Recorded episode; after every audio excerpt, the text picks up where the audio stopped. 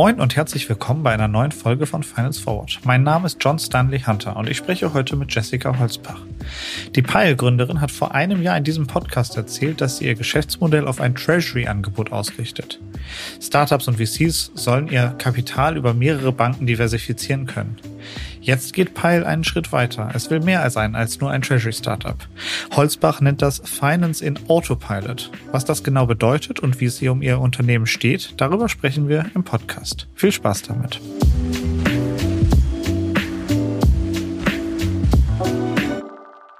Moin Jessica, willkommen beim Finance Forward Podcast zurück. Zurück, tatsächlich. Ja, danke. Hi, John. Wir haben ungefähr vor einem Jahr das letzte Mal gesprochen. Es müssen weniger als einem Jahr. Ähm, da war von ein paar Wochen davor ist ähm, die Silicon Valley Bank schön gecrashed und ähm, du bist wie Kai aus der Kiste mit einem neuen Geschäftsmodell gekommen und hast dich auf den Treasury-Markt gestürzt. Und das haben wir ja vor allem in der zweiten Jahreshälfte dann gesehen, wie sehr sich das für dich auch oder für euch gelohnt haben muss. Ähm, Lass uns mal ein bisschen Bilanz ziehen. Was ist so in den letzten 10, 12 Monaten passiert? Ähm, vor allem auch im, im, Blick auf die ganzen Unternehmen, wo du damals gesagt hast, oh, viele davon hatten nur ein Konto und die waren gar nicht so diversifiziert aufgestellt. Konntest du da so ein bisschen Besserung sehen? Ja, ähm, also ich glaube, erstmal ist natürlich immer die äh, die ein Jahr fühlt sich äh, in der Startup-Welt an wie, wie fünf Jahre. Mhm. Ähm, das heißt, gefühlt ist sehr, sehr, sehr viel passiert. Wir waren damals noch ganz am Anfang und sind gerade erst mit dem Announcement rausgegangen. Hätten uns natürlich gewünscht, dass wir schon ein bisschen äh, weiter gewesen wären zu dem Zeitpunkt. Ähm, aber so, so ist es manchmal. Äh, den Markt kann man schlecht vorhersagen und auch schlecht timen. Ähm, aber im Endeffekt war es dann doch ein sehr, sehr gutes Timing. Ähm, wir konnten, glaube ich, zur rechten Zeit ein Angebot äh, rausbringen, was, was vielen weitergeholfen hat und auch zur richtigen Zeit irgendwie dann am, am Markt war.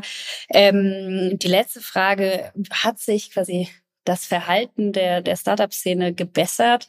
Ähm, ich würde sagen, ja, also ein dickes Ja. Ähm, wir sehen das auch heute, wenn wir mit, mit vielen Kunden sprechen, ähm, dass quasi so diese Message, hey, äh, leg nicht, äh, ich glaube auf Englisch, don't put all your eggs in one basket, ähm, das ist auf jeden Fall angekommen. Also die meisten auch schon von, von kleiner Größe an ähm, fangen an zu diversifizieren, vertrauen nicht nur einer quasi Hauptbank, sondern haben zumindest noch äh, quasi so eine Nebenbank, äh, so ein, mhm. eine zweite ähm, am, am Start. Und ähm, das ist auf jeden Fall angekommen. Was wir so ein bisschen beobachtet haben, ist, dass äh, ich glaube, so in der ersten Welle der Panik haben auch viele sich irgendwie, ich glaube, da gab es ja die, die absoluten Klassiker äh, mit, mit äh, keine Ahnung, 10 Millionen und dann durch wie viel muss man das teilen, damit man überall mit der Einlagensicherung abgesichert ist. Ähm, das äh, bringt natürlich einen absolut operationellen Aufwand mit sich und es macht mhm. einfach auch gar keinen Sinn. Also es, aus, aus unterschiedlichsten Gründen, ähm, von systemischem Risiko äh, bis, bis hin zu weiteren Gründen, ähm, macht es einfach keinen Sinn, weil natürlich jede Bank auch vom Buchhalter äh, erfasst werden muss, jede äh, und jede neue Bank natürlich der neue ähm, neuen Aufwand generiert. Und da mhm. haben wir jetzt so gesehen, dass die meisten sich je nach Größe und je nach quasi Assets, die sie haben, auf eine ganz gute, ja, Best Practice-Zahl eingependelt haben, die immer so mhm. bei zwei, drei und dann je nach, wenn es noch größer wird, für besondere ähm, Bedürfnisse sucht man sich dann manchmal noch, noch extra Bankenpartner aus. Die Werbung. Wir machen eine kurze Unterbrechung für unseren Werbepartner Kapital. Seit vielen Jahren zeigt das Wirtschaftsmagazin Kapital Entwicklungen aus der Wirtschafts- und Finanzwelt, begleitet den Wandel von Unternehmen, erkennt neue Trends und erklärt die großen Umbrüche der Weltwirtschaft. Neben Analysen und Tests gibt es unter anderem auch eine umfangreiche Auswahl an Ratgeberthemen. Sichert euch jetzt euer Plus an Wirtschaft und Finanzen. Mit dem Code OMR24 könnt ihr Kapital Plus drei Monate lang für 99 Cent testen. Einfach auf www.kapital.de slash OMR einlösen und alle umfangreichen Ratgeber zu Geldanlage, Vorsorge, Versicherung und Immobilien lesen. Außerdem erhaltet ihr Zugriff auf alle Kolumnen und Analysen der Kapitalexperten. Wir wünschen viel Spaß. Werbung Ende. Mhm. Da gibt es ja mehrere Faktoren, nach denen man gehen müsste. Das eine ist natürlich so der Sicherheitsaspekt. Was geht, was passiert, wenn nochmal irgendwie eine Bank wie die Silicon Valley Bank hops geht? Ein anderer äh, Faktor ist dann in der zweiten Jahreshälfte sehr relevant geworden, ist natürlich auch äh, die Zinsfrage. Ähm, wie sieht denn so ein Setup aus? Also wonach muss man da eher gehen? Schließen die sich aus oder ist das ein bisschen auch der gleiche Faktor, den die beiden, ähm, diese beiden Themen mit sich bringen? Bedingt sich das? Ja, ähm, also das ist quasi bei uns ja auch, deswegen finden sich diese verschiedenen Produkte in der einen Treasury-Plattform auch wieder. Ähm, wir haben das auch schon in der Vergangenheit einfach gesehen. Ne? Also ich, ich war ja damals noch äh, Mitgründerin von Penta. Ähm, damals waren wir noch im Umfeld der Negativzinsen und ich fand es auch damals schon absolut katastrophal, dass die meisten Banken Negativzinsen an ihre Kunden weitergegeben haben. Dann kam die Zinswende und dann war es auf einmal relativ langsam. Ja, und dann mhm. bis quasi überhaupt dieser Druck entstanden ist, äh, Zinsen an ja die Endkunden, sei es jetzt Unternehmen oder auch Privatpersonen, weiterzugeben. Da wurde sich schon mit absoluter Kalkül und Absicht sehr, sehr viel Zeit gelassen.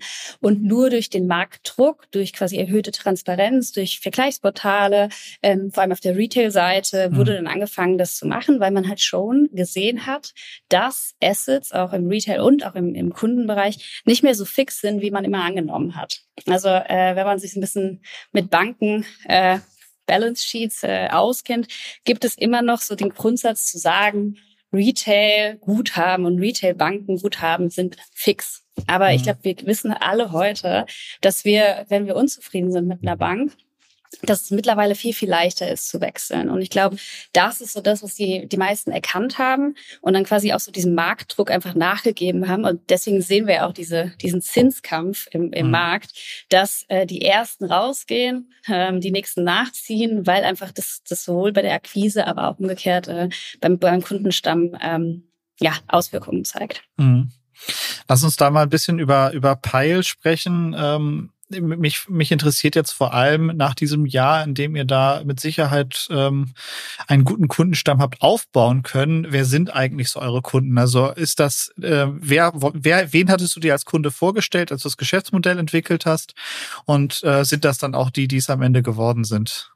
Ja, ich glaube, äh, das ist ja immer ganz spannend. Also wenn man ein Startup oder ein, überhaupt eine Firma gründet, geht man ja mit bestimmten Hypothesen äh, in mhm. den Markt und man hat quasi genauso eine Hypothese über das Produkt wie auch über den Kunden. Und ich glaube, das war sogar in unserem ersten Podcast, haben wir so ein bisschen darüber gesprochen, wer ich glaube, wer, wer unsere Kunden sind. Mhm. Ähm, und habe da natürlich auch äh, gewisse Erfahrungswerte, einfach weil ich quasi das komplette ja, Kundenwachstum für Penta damals äh, geleitet und auch durchgeführt habe. Das heißt, unsere initiale Annahme war, ähm, es sind irgendwie Tech-Unternehmen, die so ein bisschen digitaler unterwegs sind, die auch bereit sind, äh, mit Neobanken zu arbeiten, ähm, von einer gewissen Größe. Ähm, es gibt viele im Treasury-Markt, die sich auf die wie sagen, größeren Unternehmen äh, stürzen, also sagen wir so Series A, B aufwärts. Mhm. Und wir haben schon immer gesagt, wir wollen das Problem eigentlich für den Longtail äh, KMU, also die breite Masse der KMUs lösen. Und das können ja auch ähm, schon kleinere Unternehmen sein. Jedoch haben wir da festgestellt, dass wir auch erst relevant sind, wenn man überhaupt ein gewisses Kapital hat. Also meistens, so würde ich sagen, so ab die meisten haben schon ihre 500.000 ähm, an quasi freiem Kapital und fangen mhm. quasi von dann an äh, bei uns äh, oder mit uns zu arbeiten. Sprich, wir sind, wenn man das jetzt so mit mit klassischen Neobanken vergleicht, ähm, ein bisschen, also viel viel weiter oben was so eine mhm. Average Deposit Size an, anbelangt und was natürlich auch dann ein bisschen mehr Kaufkraft bringt. Wir sind aber auch viel, viel weiter unten als so die klassischen Treasury-Systeme. Deswegen mhm. ist es eigentlich eine sehr, sehr spannende Nische. Also es ist quasi eins der, würde ich sagen, eine der, der Lücken, die wir da befüllen. Mhm. Ähm, und entspricht auch, würde ich sagen, entspricht auch der, der initialen äh, Annahme, die wir quasi bedienen wollten. Was spannend ist, ist, dass wir nicht nur äh, mit VC-finanzierten Unternehmen arbeiten, mhm. sondern dass auch viele, die quasi gebootstrapped sind und die einfach ein gewisses Kapital äh, zur Seite gelegt haben und ansparen, dass die anfangen mit uns zu arbeiten, weil die einfach sagen so, hey, das ist mein Geld und das ist wertvoll und ich möchte das irgendwie gut verwalten und gut managen. Mhm. Können wir da ein bisschen konkreter werden? Was, äh, was sind so, so ein Beispiel? Ich weiß nicht, ob du Namen nennen willst, aber so von dem, was sie machen und wie groß sie ganz, mhm. ganz konkret sind, dass wir da so eine Vorstellung von haben können. Ja, äh, ein super spannender Fall ist zum Beispiel das Unternehmen äh, Indie Campus. Ähm, die sind äh, quasi eigentlich Headquarter in, in Portugal. Ähm, sprich, äh, auch nochmal ein spannendes Thema, dass wir uns nicht mhm. nur auf den deutschen Markt fokussieren, sondern dass wir ähm, europaweit agieren. Ähm, und die sind ein Camper-Van Rental-Unternehmen, also so aus mhm. diesem ganzen Travel Space. Das heißt, man kann da äh, umgebaute Campervans mieten und kann dann äh, damit Urlaub machen. Äh, die haben damals, glaube ich, so den Markt so ein bisschen disruptiert, dass sie nicht nur die traditionellen, wie heißen sie, Hümer und äh, Co. Mhm. vermieten, sondern so ein bisschen das, was man aus seinen Backpacker-Zeiten aus Australien kennt, äh, hier mhm. nach Europa gebracht haben. Die sind in jedem europäischen Land aktiv, äh, auch USA und Asien ähm, und haben dementsprechend auch Angestellte in jedem Land, weil natürlich viel mhm. Operation internationale Mitarbeiter haben und haben in jedem Land dann mindestens zwei bis drei Bankverbindungen. Und was sie bei uns machen, ist halt diese kompletten Bankverbindungen managen, die kompletten Zahlungen zwischen den verschiedenen Ländern, mhm. zwischen den verschiedenen Accounts, äh, zu jeder Zeit zu wissen, wie viel Cash man eigentlich irgendwie äh, verfügbar hat und dann natürlich das, was aktuell nicht genutzt wird, quasi optimal ähm, anzulegen. Und warum ist sie spannend? Die sind eigentlich ein gebootstrapptes Unternehmen was dann irgendwie mittelfristig ein bisschen an Kapital hinzugenommen hat, aber eigentlich immer sehr, sehr umsatzbasiert arbeitet. Das heißt, sie machen mhm. viel Umsatz, ähm, können damit aber auch schon ähm, quasi den Großteil der Kosten. Ich glaube, die sind sogar profitabel. Ähm, das, da bin ich jetzt nicht ganz im Detail drin. Mhm. Ähm, aber das ist natürlich ein super, super spannender Fall, äh, weil man einen anderen, würde ich sagen, Umgang äh, mit, mit dem Geld nochmal hat, als wenn man vielleicht einfach eine Series A von, keine Ahnung, 25 Millionen geraced hat und die einfach erstmal nur zur Seite legen muss. Mhm. Ja. Ähm, wie, wie kommt man an so einen Kunden? Du hast jetzt gerade gesagt, das ist, also das ist jetzt nicht so ein naheliegender Kunde, der jetzt irgendwie in Deutschland auf euch gekommen wäre oder jemand, wo du sagst, den hast du in Berlin kennengelernt oder so, sondern da muss ja schon irgendwie eine Connection entstehen. Ja, ähm, also es ist spannend. Also die meisten Kunden, die wir haben, kommen tatsächlich über Word of Mouth, einfach weil mhm. wir noch ein kleines Unternehmen sind und äh, natürlich auch keine riesen Marketingbudgets haben, aber auch eigentlich zeigen wollen, dass das, was wir bauen, so relevant ist, dass Leute mhm. auf uns zukommen. Ähm, Portugal, äh, gut, hat jetzt ein bisschen äh, über über fünf Ecken, über fünf Banden. Äh, ich habe damals in, in Portugal studiert. Mhm. Das heißt, als wir das Treasury-Thema gelauncht hatten, ähm, wurde über LinkedIn dann äh, wurden da quasi ein paar Leute aufmerksam ähm, mhm. und die hatten sich verschiedene Lösungen angeschaut, waren auch damals schon früh Kunden von Revolut und haben gesagt so, hey, wir sind immer offen, neue Produkte mhm. auszutesten. Äh, vielleicht könnte das passen. Und so sind wir dann zusammengekommen, was natürlich echt spannend ist, weil es auch nochmal ein komplett anderer, würde ich sagen, anderer Ansatz ist, als man von vielen äh, deutschen Unternehmen gewohnt ist, die mhm. quasi eher sagen, wir möchten mit ganz etablierten äh, Software-Tools gehen und nur mhm. dann fangen wir an. Und es ist immer so ein bisschen diese Vertrauenshürde versus äh, im Ausland habe ich bei vielen Unternehmen gesehen, dass sie sagen so, hey, es ist super, dass ihr noch ähm, gerade im Aufbau seid. Und dann haben wir halt einen riesen Einfluss auf die, auf die Product Roadmap. Und ähm, deswegen war es mir auch eigentlich super wichtig, von Tag eins zu sagen, wir wollen europäisch das Unternehmen aufbauen.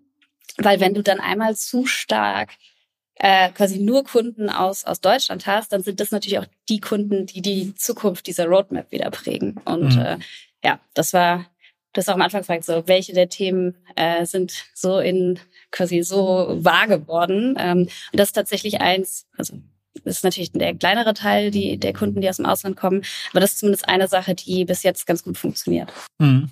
So wie ich das Geschäftsmodell von Pile jetzt verstanden habe, gebt ihr dann ja auch ähm, je nach Setup eurer Kunden ähm, bestimmte Anregungen, okay, so könnte man Treasury-mäßig auch gut verfahren, um ähm, Zins, äh, im Zinsumfeld ähm, eine gute Ausbeute zu haben.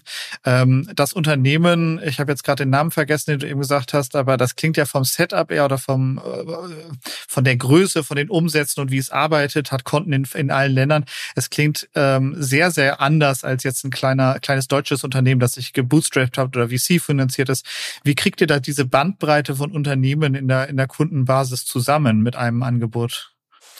Es sind äh, im Endeffekt, was wir, was wir bauen, ist ähm, ein, ja, ein Software-Layer on top of Banken. Und mhm. ähm, dieser Software-Layer hat verschiedene Aspekte. Und das kann man sich so ein bisschen mehr wie so ein ja, Marktplatzmodell eigentlich vorstellen, weil so viele verschiedene Use Cases abgebildet werden.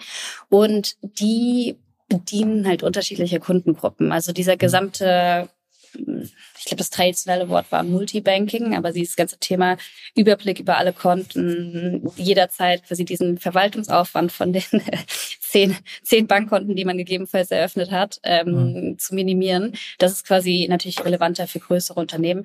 Für die kleinen Unternehmen ähm, würde ich sagen, sind wir in erster Linie einfach ein Zweit, Zweitkonto. Ähm, mhm. Und ich glaube, es ist das erste Mal, dass jemand sagt, so, we're happy to be the, the site Person. ja.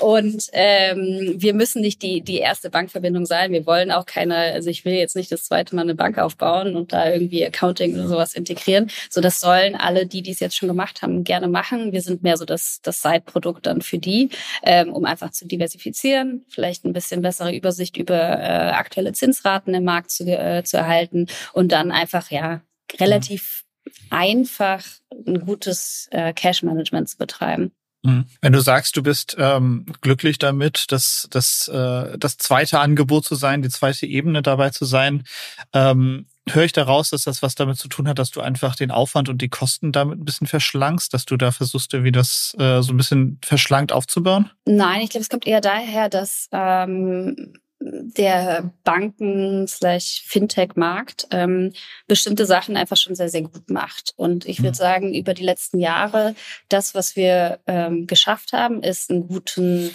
Current Account, also ein gutes Saving Account zu bauen und den so mhm. zu bauen, dass der mit Accounting funktioniert und quasi alle ja, operationellen Aufwände und Hürden minimiert werden.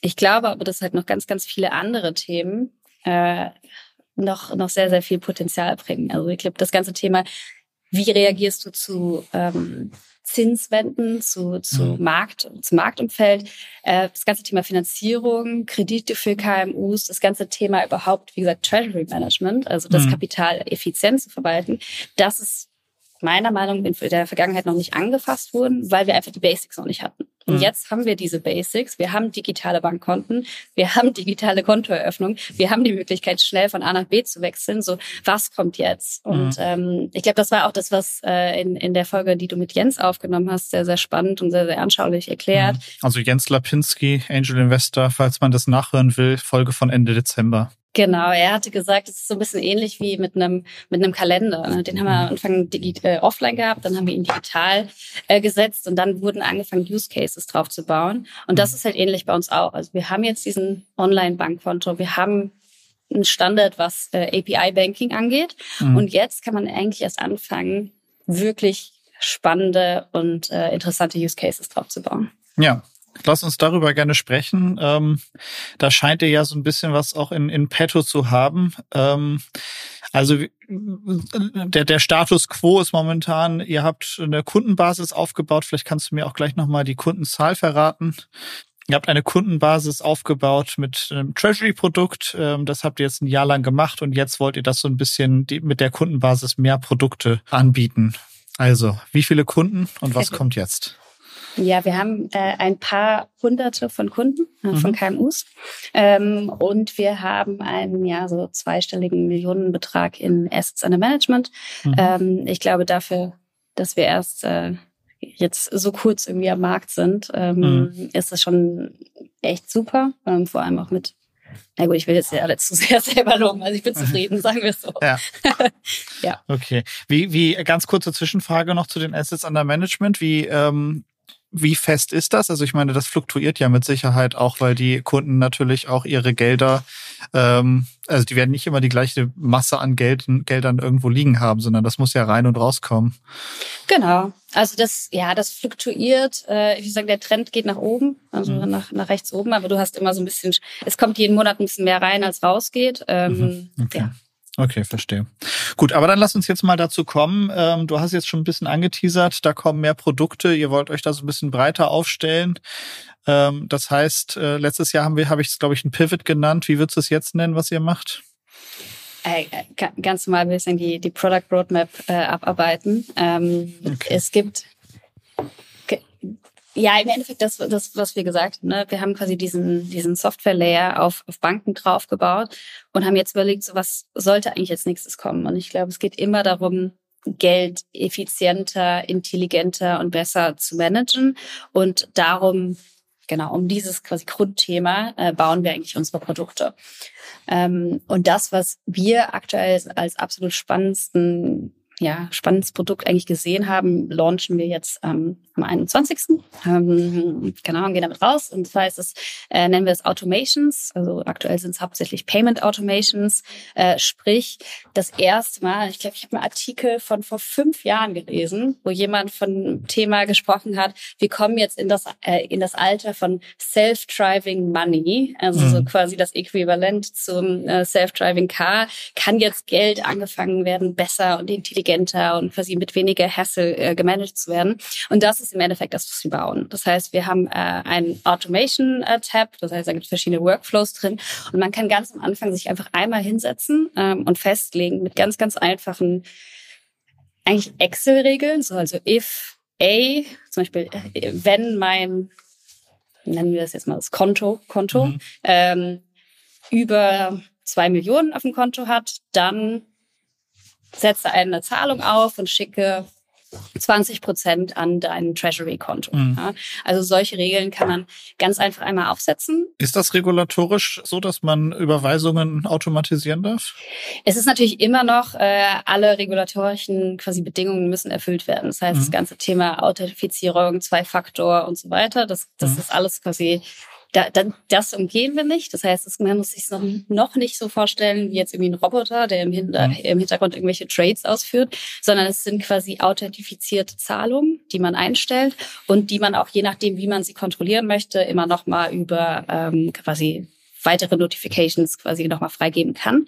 Mhm. Ähm, und es geht aber einfach darum, sich einmal am Anfang Gedanken über seine Treasury-Strategie zu machen mhm. und die quasi intelligenter und schlanker managen. Ich glaube, ein extrem gutes Beispiel ist, ähm, dass wir zum Beispiel in der jetzigen Zeit immer unseren Kunden gesagt haben, hey, lasst mal so drei bis sechs Monate eures Burns auf dem normalen Konto und den Rest schiebt ihr halt irgendwie auf ein Treasury-Konto. Mhm. Ähm, das haben wir natürlich gemacht, weil wir denen einfach nicht so viel Arbeit äh, ja, oder so viel Arbeit schaffen wollen, dass jeden Monat da irgendwie die Zahlungen hin und her schieben müssen. Je nachdem, was für eine Bank man nutzt, äh, kommt das ja auch mit Kosten einher, vor allem wenn man mhm. größere Beträge von A nach Z schickt.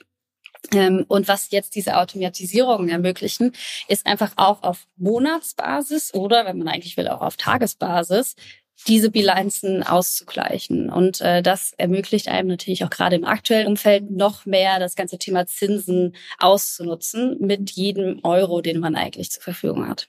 Okay, das heißt, ich kann auch so eine Automatisierung machen, wenn ich habe irgendwie fünf Konten und wenn ähm, Konto vier ähm, die Zinsen erhe ähm, erhöht, dann würde ich sagen, dann ähm, baue ich es da rein.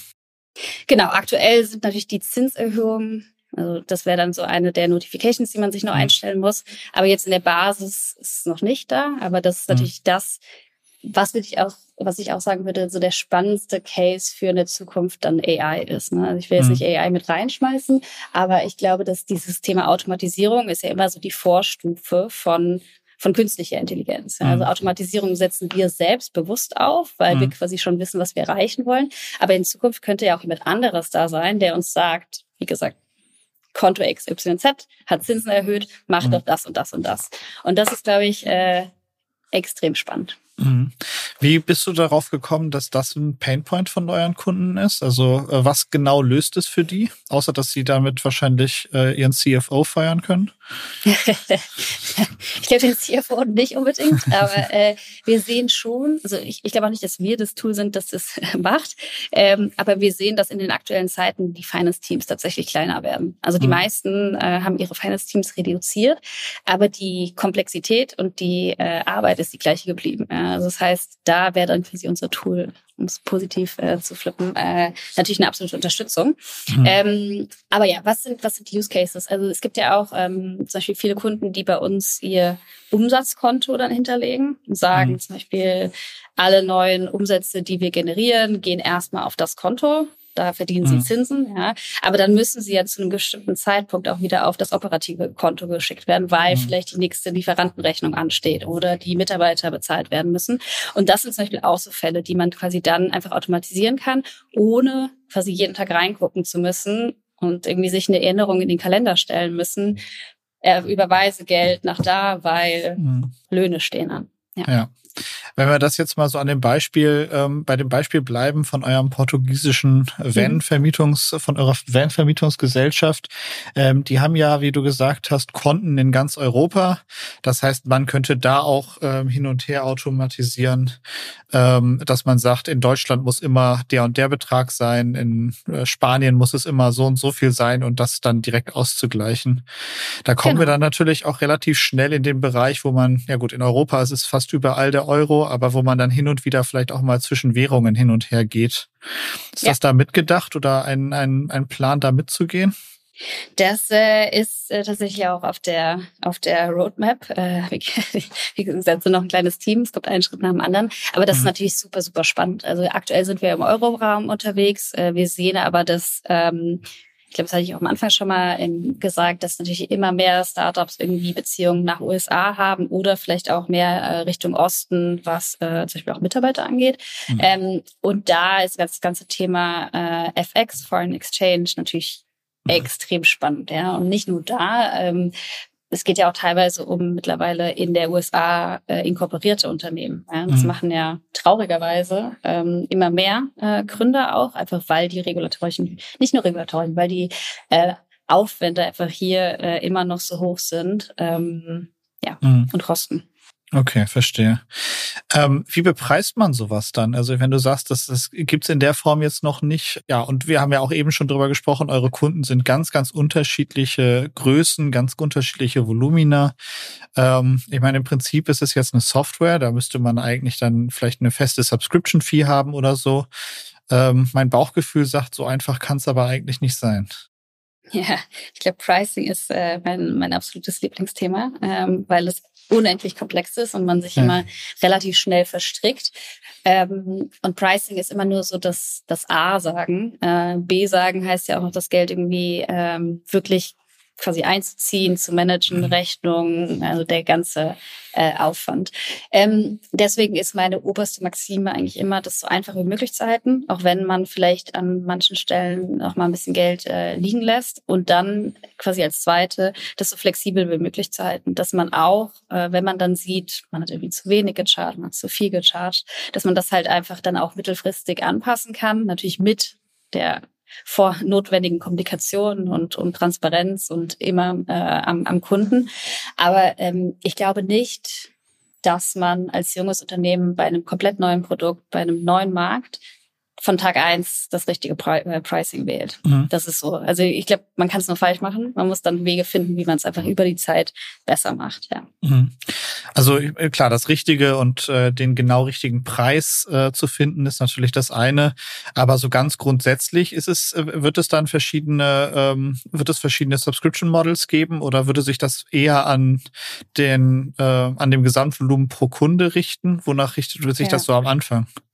Also wir haben eine Subscription Fee tatsächlich, weil wir in mhm. erster Linie sagen, dass wir Software sind. Ähm, und äh, die hat verschiedene quasi Dinge inkludiert. Also zum Beispiel das ganze Thema Automatisierung ist natürlich mhm vor allem wenn dann vielleicht in Zukunft noch KI hinzukommt, ist natürlich was, was dann eher auf den, den höheren Preisplänen zu finden ist, als auf dem, dem niedrigsten Preisplan. Mhm. Der niedrigste Pla Preisplan ist zum Beispiel hauptsächlich für diese ganz, ganz, ganz einfachen Fälle, wo du einfach nur ein zweites Konto brauchst und mhm. quasi ähm, ein bisschen was an, an extra ähm, verdienen möchtest.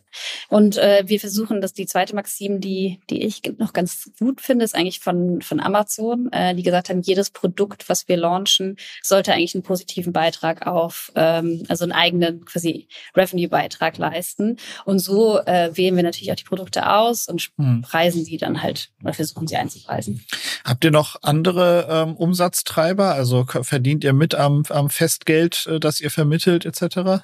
Genau, also wir haben äh, Partnerumsätze äh, von den Partnern, mit denen wir zusammenarbeiten und ähm, wir haben auch äh, quasi einen wir nehmen auch quasi einen Prozentsatz, einen kleinen Prozentsatz der, ähm, der Interests, ja.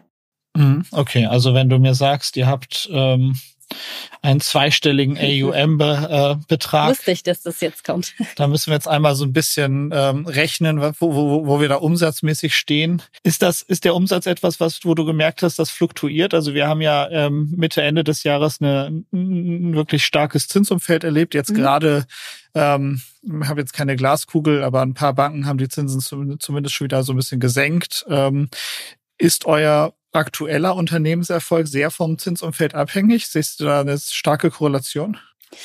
Also die Idee ist, uns nicht zu sehr davon abhängig zu machen. Deswegen haben wir zum Beispiel auch dieses Subscription Fee, äh, weil ich einfach glaube, dass ein äh, Geschäftsmodell, was sich nur auf Zinsen oder Interest beruht, äh, langfristig nicht funktionieren kann. Ähm, mhm. Das das ist so der, das wäre so der klassische Discount, den man bekommt, wenn man die nächste Runde äh, einsammeln möchte. Und dann mhm. äh, kommt quasi der komplette Umsatz nur daher. Das ist, das, das funktioniert einfach nicht. Deshalb ist einfach die Idee, sich zu diversifizieren, ne? dass man quasi komplett unterschiedliche ähm, Umsatz quasi Stränge hat und die ähm, auch hauptsächlich mit der quasi Kundengröße und Kundenanzahl halt dann wachsen. Ähm, aktuell geht es quasi ich bin eigentlich sehr zufrieden. Es geht eigentlich mhm. in eine gute Richtung. Okay, wenn wir jetzt eine Tradition draus machen, immer so im ja, im Q1 sagen wir äh, zu sprechen, Jessica, und wir sagen, wir, wir sprechen in einem Jahr schon wieder. Ähm, wo steht ihr dann mit Pile, was so die ähm, Assets under Management und die Kunden angeht?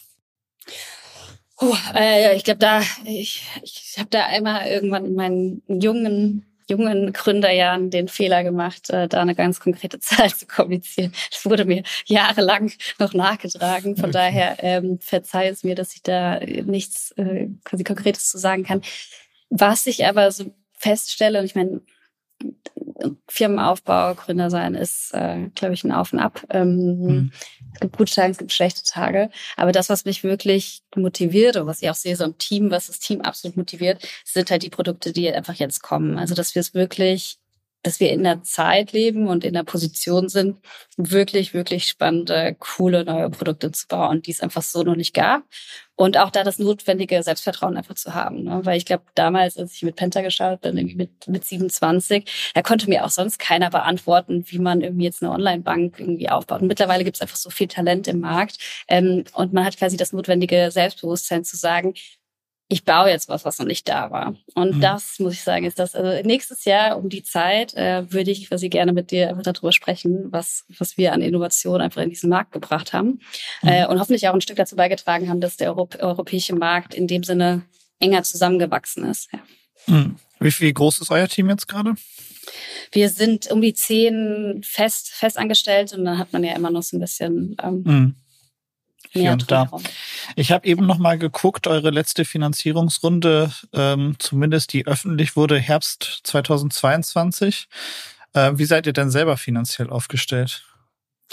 Ja, wir sind äh, VC finanziert. Wir hatten die, die erste Runde, genau die Pre-Seed-Runde und ähm, ich würde sagen, wir waren da relativ kapitaleffizient unterwegs. Ähm. Okay, aber ist langsam wieder Zeit? Werden wir dieses Jahr noch eine Finanzierungsrunde ist, von äh, euch? Vor, vor der Runde ist nach der Runde, nach der Runde ist vor der Runde. Also ja. Okay, wir, aber wir werden nicht drum herum kommen. Wir ja. sind noch, ja. Du kennst dich ja in der Branche auch gut aus. Du bist jetzt nicht das erste Mal Gründerin und ähm, du hast ja auch schon Startups beraten und Gründerinnen beraten. Ähm, was ist denn, wie geht man in 2024 jetzt gar nicht nur auf euch bezogen, sondern ganz grundsätzlich, wie geht man 2024 ähm, damit um, wenn man jetzt ähm, raced? Also ja. gibt es da einen anderen, andere Herangehensweise natürlich als 2022, aber wie, wie machst du es? Ja, absolut. Ähm, ich bin ganz froh darum, einfach da jetzt schon selber so viel gemacht zu haben und gesehen zu haben. Ähm, weil mir deshalb auch vor allem das, das Thema Umsatz angesprochen, wenn ich quasi nicht öffentlich darüber spreche, ist es intern so die wichtigste äh, Kennzahl tatsächlich für uns und war es von Tag eins, ähm, mhm. weil äh, Kunden, die, die nicht fürs Produkt zahlen, das, ich meine, das, das hat man schon früher, ne? das hat man im Lebensmittelladen gewusst, mhm. das, das wird nicht langfristig funktionieren. Das heißt, wir haben das Unternehmen schon immer so aufgestellt. Und dafür bin ich natürlich jetzt in den Zeiten extrem dankbar, ähm, weil uns das einfach zugute kommt. Nichtsdestotrotz ist ich, ich weiß nicht, also die Stimmung ist natürlich immer noch sehr, sehr, ähm, wie ich sagen, düster irgendwie. Ähm, mhm. mein, mein Rat wäre quasi einfach wirklich hart an den eigenen quasi Kennzahlen zu arbeiten, ne, also wirklich an Umsatz zu arbeiten, ähm, an dem Geschäftsmodell zu arbeiten, äh, genau zu wissen, woher die Kunden kommen, wie man die wirklich an Bord bekommt, also wirklich so diese Themen äh, Customer Acquisition Costs, CPL, äh, Kanäle zu wissen, die funktionieren, ähm, mhm. da einfach so ein Engine aufzubauen, der halt funktioniert und dann halt einfach an Investoren ranzugehen und zu sagen, hey, schau mal, wenn du mir jetzt ähm, 10 Millionen gibst, dann mache ich daraus äh, 20 Millionen, keine Ahnung, was, ja. Und dann äh, ist es ja auch relativ, also No-Brainer für die Investoren. Ich glaube, man muss sich halt viel mehr da reinversetzen, zu sagen, wann würde man eigentlich selber jemanden sofort äh, selbst wenn man sagt 100 Euro, ja, weil wann mhm. würdest du jemandem 100 Euro geben? Wahrscheinlich, wenn die Person sagt, ich gebe dir dafür nächste Woche 200 zurück, dann sagst du, mhm. boah, für das Produkt zwar nicht so schön, aber hier sind die 100 Euro, ja. Und ich mhm. glaube, so muss man das, das wäre, glaube ich, mein Tipp, einfach so, wann würdest du selber investieren, äh, dass der Fall so offensichtlich für dich sein muss und so musst du einfach auch äh, umgekehrt rangehen. Ja. Also wenn wir jetzt sagen, ähm, ihr habt jetzt ein paar hundert Kunden und ihr wollt jetzt den, ihr, ihr, wollt jetzt aus den 10 Millionen 20 machen. Der eine Weg, über den haben wir jetzt gesprochen, das ist ähm, die Produktpalette erweitern und ein bisschen mehr Produkte auch ähm, an die Kundinnen und Kunden zu bringen. Der andere Weg ist natürlich, die Kundenzahl auch zu erhöhen. Ähm, bisher hast du gesagt Word of Mouth, also es gibt über Weiterempfehlungen ähm, wächst Pile. Das kann ja nicht endlos äh, nur Word of Mouth sein. Das kann immer gut funktionieren, aber irgendwann muss auch ein bisschen was dazukommen. Ähm, Gerade wenn ihr so unterschiedliche potenzielle Kunden habt mit unterschiedlichen Größen und auch Herausforderungen, dann ist es ja ganz schwer, Marketingaktionen zu finden, mit denen du sie eigentlich alle ansprichst. Oder macht es das einfacher? Also mit der Frage quasi SMI oder KMU-Kundenakquise im Bankenumfeld habe ich mich tatsächlich jetzt auch schon sehr, sehr lange mit auseinandergesetzt. Mhm. Ähm, sprich, es ist, es ist eine Mischung. Es gibt ja eigentlich diese zwei Ansätze, dass man einmal so sagt, man, das Produkt wächst quasi Product-led Growth, äh, was so ein bisschen gepaart ist mit Marketing. Oder es gibt quasi diesen Enterprise-Sales-Ansatz, wo man einfach mit quasi umso mehr Salesmannschaften man hat, ähm, umso mehr wächst man mhm. da. Und ähm, ich glaube, was viele vergessen, ist eigentlich, dass es noch so eine Zwischenkategorie gibt. Es gibt quasi diese Marketing Generated Sales Assisted äh, Growth äh, Maschine äh, und das ist eigentlich der Weg, den wir gehen. Wir gehen diesen Mittelweg ähm, und ähm, du hast völlig recht. Also auch bei uns kommen nicht alle Kunden über äh, Word of Mouth. Ähm, es kommen die ersten Kunden über quasi etablierte Kanäle. Und mhm. das ist, äh, wäre jetzt auch, ne, das ist super wichtig auch für, für so eine nächste Finanzierungsrunde, weil nur solche Kanäle kann man halt sehr, sehr einfach ähm, skalieren. Ja. Ja, verstehe.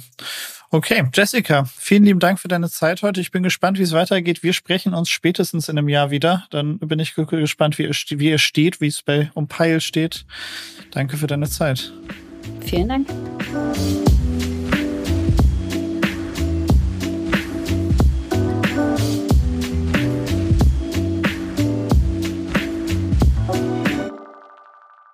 Dieser Podcast wird produziert von Podstars bei OMR.